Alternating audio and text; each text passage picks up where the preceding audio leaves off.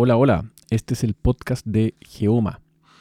Em, la idea es hablar de varios temas, pero en particular ahora quiero hablar de un tema que es la música, y no solo la música, sino cómo enseñamos, cómo comprendemos y cómo aprendemos la música. Tengo una idea de que la música la estamos entendiendo de una manera que no es la más adecuada y la estamos enseñando a niños y jóvenes de una manera que es muy limitante para el futuro, tanto como si ellos quieran ser músicos en el futuro, como si no quieran ser músicos. Entonces la idea de este capítulo del podcast por lo menos y de los subsiguientes que hagamos respecto al tema en particular de cómo comprendemos la música, están dirigidos a cualquier persona, sobre todo a no músicos, pero también a músicos porque les puede dar una nueva perspectiva, y sobre todo a profesores, maestras, maestros que enseñen música, no necesariamente porque ellos vayan a enseñar teoría musical, pero si tienen cualquier tipo de instrucción musical, creo que lo que aquí eh, propondremos, lo que aquí presentaremos, les servirá para que lo que ellos enseñen de música eh, sea eh, más completo. A falta de una palabra mejor, podríamos llamar que lo primero que yo considero que hay que entender para este enfoque musical em, tiene que ver con lo que podríamos comparar con la teoría del color de Goethe, en cuanto la teoría del color de Goethe, en contraposición a la teoría del color de Newton, se basa no en la búsqueda de un principio físico, científico, absoluto, sino en cómo podemos generar una teoría del color a partir de la experiencia humana del color. Asimismo, eh, yo quiero hacer una, eh, esta perspectiva em, en la música, no entender la música a partir de su realidad física, sino entenderla a partir de su realidad eh, en cuanto a la aprendemos como humanos que la experienciamos. Entonces la primera pregunta que yo haría para conducir en este viaje es, ¿cuál es el bloque esencial, primordial, con el cual se construye la música? ¿Cuáles son los elementos básicos, principales, con los cuales construimos una obra o una composición musical? Puede ser difícil de contestar, entonces puede ser fácil primero que nada hacer una analogía con la obra visual. Valga decir que nuestra cultura es tremendamente visual. Nosotros crecemos con un lenguaje visual natural, por así decirlo. No sé si natural, pero al menos es cultural. Entonces en nuestra cultura naturalmente tenemos un desarrollo de un lenguaje visual. Tenemos una comprensión de qué son los colores, tenemos una capacidad de combinar colores y de recordarlos, Em, entonces, no es necesario tan eh, intencionalmente generar un lenguaje o una instrucción de lenguaje visual para poder desarrollarse relativamente bien en la composición de obras visuales, sean eh, pinturas, fotografías, dibujos, eh, arte digital, etc todos más o menos tenemos una capacidad porque la cultura en que vivimos es tremendamente visual. No así en el ámbito auditivo. Nuestra cultura no es intrínsecamente auditiva, por lo tanto, el generar un lenguaje auditivo, eh, enseñar los elementos básicos con los cuales se compone una obra sonora, es algo que generalmente nos va a requerir una intención en particular. Entonces, si hacemos una analogía entre la obra visual y la obra auditiva. Y vamos a la obra visual e intentamos eh, determinar cuáles son los componentes básicos, cuál es el elemento básico, cuál es el bloque con el cual se construye una obra visual. Podríamos pensar en varias cosas, ¿ya? Pero con el fin de objetivarlo al máximo, puede tener sentido eh, utilizar una de las características de lo digital, de lo sintético, es que el humano o la humana, para llegar a la creación de la realidad digital o a la abstracción de una realidad que puede ya ser de otra manera en, en el ámbito físico, en el ámbito material, hacia lo digital, tiene que recorrer un poco todo el recorrido de su generación. O sea, digamos, para poder construir algo en lo digital, tenemos que un poco eh, desde, desde la nada crear los sistemas y los lenguajes que sean necesarios para poder construir esta realidad. Me explico. Para crear una imagen digital, ya podría ser una fotografía, podría ser un arte digital, da lo mismo. Lo que tenemos es un mapa. Tenemos un sistema, un mapa y tenemos un lenguaje técnico sobre el cual se construye. ¿Cómo funciona una imagen digital? Una imagen digital funciona básicamente con millones, miles o millones de píxeles, que son pequeños puntitos que pueden ser de un color o de otro. ¿ya? Y tenemos una paleta de colores que puede ser de 4, 8, 16, 256, 16 millones o más colores. Mientras más grande es la paleta de colores que tenemos mayor diversidad eh, tendrán los distintos tonos de la imagen, por lo tanto se verá más realista. Y mientras más píxeles tengamos, mayor va a ser la, resolución de la imagen. Eso quiere decir que la vamos a poder ver en una pantalla más grande o en una impresora, la vamos a imprimir de un tamaño más grande y no se van a ver los píxeles o los cuadraditos que forman esa imagen. ¿Ya? Entonces, si nosotros llevamos esto, eh, no es que sea la única manera de explicarlo, pero si llevamos esta idea a cualquier imagen, podríamos decir que una fotografía, aunque sea análoga, o una pintura, aunque sea análoga, es una combinación de distintos colores, ¿ya? Distintos colores en distintos puntos. Y con cualquier combinación de colores en distintos puntos podemos generar cualquier imagen, ¿ya? Que emule incluso tres dimensiones, que emule sombreados, que emule profundidades, que emule distintos materiales, etc. Entonces, podríamos decir que el color es el elemento o el bloque básico con el cual se compone una obra visual. Si combinamos distintos colores, vamos a tener distintas obras visuales. Ahora, ¿cuál sería en música la analogía al color? ¿Cuál, si en, color, o sea, si en obra visual es el color, el bloque básico con el cual construimos o componemos una obra, en el mundo auditivo, sonoro, ¿cuál es el elemento básico, el bloque básico con el cual, con el cual construimos una obra auditiva o musical. Bueno, aquí me gustaría darles un poco de tiempo para que piensen. Si es necesario, pónganle pausa al podcast. Ya, continúo después de la pausa. Em, lo que la mayoría de la gente diría y lo que yo creo que se entiende con el sistema de educación musical que existe en nuestra cultura hoy es el bloque o el elemento principal con el cual se construye una obra musical son las notas. ¿Qué notas? Por ejemplo, do, re, mi, fa, sol. Esas son las notas, ¿ya? Eso es lo que la mayoría de la gente contesta, ¿ya? ¿Qué son las, qué son las notas? Las notas em, a nivel físico, que son, son determinadas frecuencias. ¿Qué es una frecuencia? Una frecuencia es lo que significa la palabra frecuencia, es algo que ocurre tantas veces en un determinado lapso de tiempo. De hecho, la unidad de frecuencia para, expresar frecuencia es el hertz. El hertz es un, una, por ejemplo, un hertz es una vez por segundo. Algo que ocurre una vez por segundo es algo que tiene un hertz. Por ejemplo, la aguja del reloj, que se mueve cada un segundo, tiene una frecuencia de un hertz, su movimiento. La aguja del minutero del reloj eh, se mueve 60 veces más lento, por lo tanto su frecuencia es de 1 dividido por 60 Hz, etc. Cualquier cosa, podemos medir cualquier cosa en Hz. ¿ya?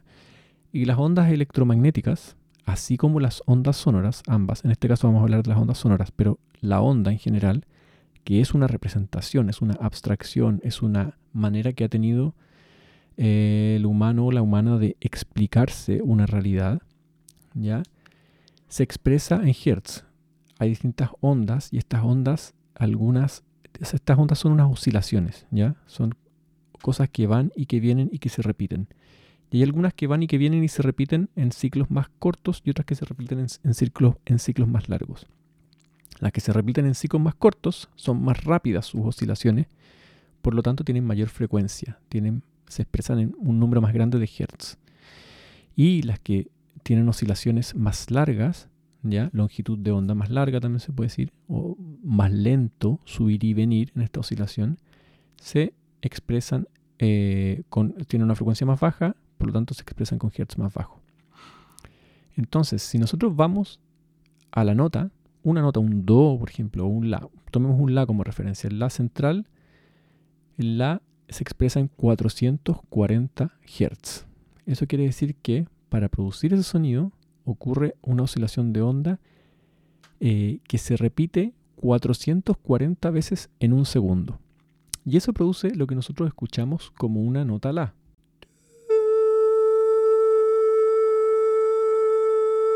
Esa sería más o menos un La en 440 Hz.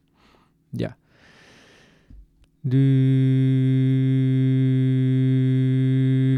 Ese sería más o menos un Do en 130 Hz. Es una frecuencia más baja, suena más grave. Nosotros lo escuchamos como un sonido más grave, más gordo, más bajo, más grande. ¿Ya? Entonces así, con distintas frecuencias, eh, nosotros podemos componer efectivamente una pieza musical. Pero aquí hay un detalle, es el detalle en el cual yo quiero poner especial énfasis porque es el detalle que se pierde en la educación musical y en la cultura musical actual. El detalle es, volviendo a la analogía con eh, la obra artística, si en la obra artística estamos hablando que lo, básico, los elementos básicos son los colores. Por ejemplo, yo te digo un color. Color rojo. Imagínate el color rojo. Te lo puedes imaginar, ¿no es cierto? Si yo te muestro una caja de lápices con 24 lápices y yo te digo, ¿cuál es el rojo? Tú me puedes decir, este es el rojo y vamos a estar de acuerdo. Bueno, a menos de que alguno sea daltónico tenga alguna percepción de color eh, especial, distinta, ¿no? Pero en general podemos acordar, podemos recordar, podemos reconocer y podemos además conectar ese color con ciertas emociones. ¿ya? Si yo te digo, ¿qué significa el azul para ti? ¿O qué emociones te trae el azul? O el color turquesa, o el color rosado, o el color amarillo todos esos son conectables con experiencias emocionales humanas. Entonces podemos decir que los colores son aprehendibles, aprehendibles con H, por la experiencia humana, por el humano. Los colores son recordables, son memorables, son asibles con S. Em, los colores son apropiables por la experiencia humana. ¿ya? Ahora, si vamos de nuevo al ámbito de lo auditivo y lo sonoro, y yo te digo, bueno, y una nota, por ejemplo, es el La que yo te canté recién. O yo te canto otra, te canto esta nota. No sé cuál es, pero... Y yo te pregunto, ¿qué nota es? ¿Tú podrías decirme qué nota es? O si yo te canto esta otra nota. ¿Podrías decirme qué nota es? ¿O podrías decirme ¿Qué emoción te trae esa nota? Bueno, lo cierto es que no.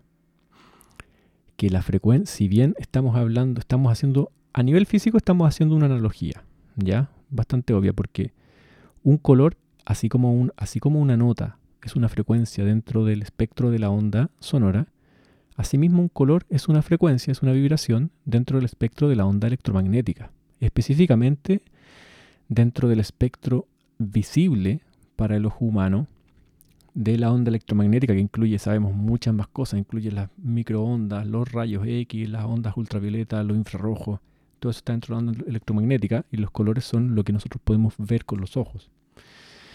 Entonces ya, ambos son un espectro, son una frecuencia en particular, tanto la nota como el color son una frecuencia. La nota dentro de lo que es la onda sonora, ¿ya? Que es una onda de movimiento, ¿ya? De, de, movimiento de, de materia, de cosas materiales, digamos, versus la onda electromagnética, que es una onda de energía, podríamos llamarlo. Pero bueno, los dos se representan con ondas y los dos son frecuencias eh, específicas dentro de esa onda. la nota en el mundo musical y el color en el mundo visual. Ahora, la diferencia que estamos viendo que existe es que si bien hay una analogía en lo físico, en la ciencia, en la teoría física, en el constructo teórico físico, a nivel de la experiencia humana, eh, la, si bien el color es recordable, identificable, memorable y asible y conectable con emociones humanas, la nota, un do, un re, un mi, si yo te digo, ¿qué, simboliza para ti un, un la bemol? ¿A qué a qué emociones lo asocias? En verdad nada, porque un la bemol es simplemente un sonido, no es integrable dentro de una experiencia humana. ¿Ya? Entonces, es aquí la gran diferencia. Entonces, a lo que yo voy en esta teoría del, en este currículum de teoría o en esta propuesta de enseñanza de la música, es que no podemos usar las notas como el elemento básico para enseñar la música, porque las notas son vacías. Entonces, ya que la música es un fenómeno humano, al menos para nosotros los humanos, ¿ya? Deberíamos ir a la realidad hipostática, ¿ya?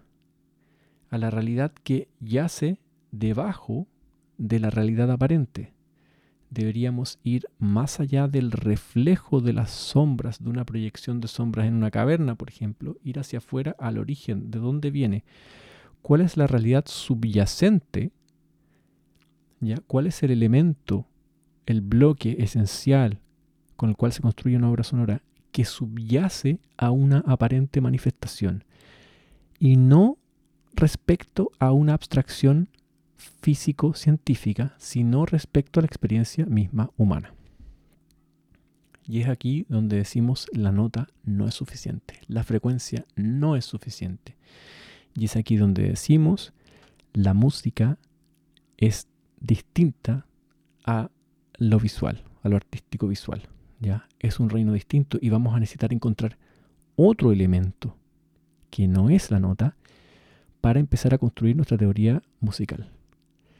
Y como veremos en capítulos más adelante de este podcast, ese, esa diferencia, esa pequeña diferenciación que estamos haciendo nos va a dar alas para poder entender la música desde otra manera, para poder expresar la música, para poder interpretar la música con mucha mayor libertad. Así que nos vemos. Em, si quieren hacer cualquier tipo de pregunta, por favor, bienvenidos. Estamos en nuestro canal en Mastodon. Em, prontamente generaremos otros tipos de, seguramente algún grupo en Signal para que nos puedan contactar. Les recordamos que este podcast es parte, eh, está siendo alojado en el servidor de Ética Digital. Es un podcast que está dentro de la idea de ser un de usar eh, plataformas éticas de digitales, por lo tanto no, no, está, no lo encontrarás en YouTube, no lo encontrarás en Facebook, no lo encontrarás en Instagram, no lo encontrarás en Spotify, pero sí lo encontrarás en alternativas éticas. Por lo tanto, si tú estás escuchando este podcast, te digo, eh, no, hay mucha gente que lo escuche, porque lamentablemente todo el mundo hoy en día está escuchando solo en las plataformas mainstream, en las plataformas principales, que tienen una serie de problemas. Eh, si quieres averiguar sobre eso, te invitamos a entrar al sitio web eticadigital.cl o geoma.casa. Por ahora puedes seguirnos en Mastodon, puedes seguir el, el a y ahí estaremos publicando los podcasts, entre otras cosas. Nos vemos en el próximo capítulo. Queda de tarea preguntarse cuál entonces es el bloque principal, elemental, esencial con el cual se construye la música si no es la nota. Un abrazo, gracias por escuchar.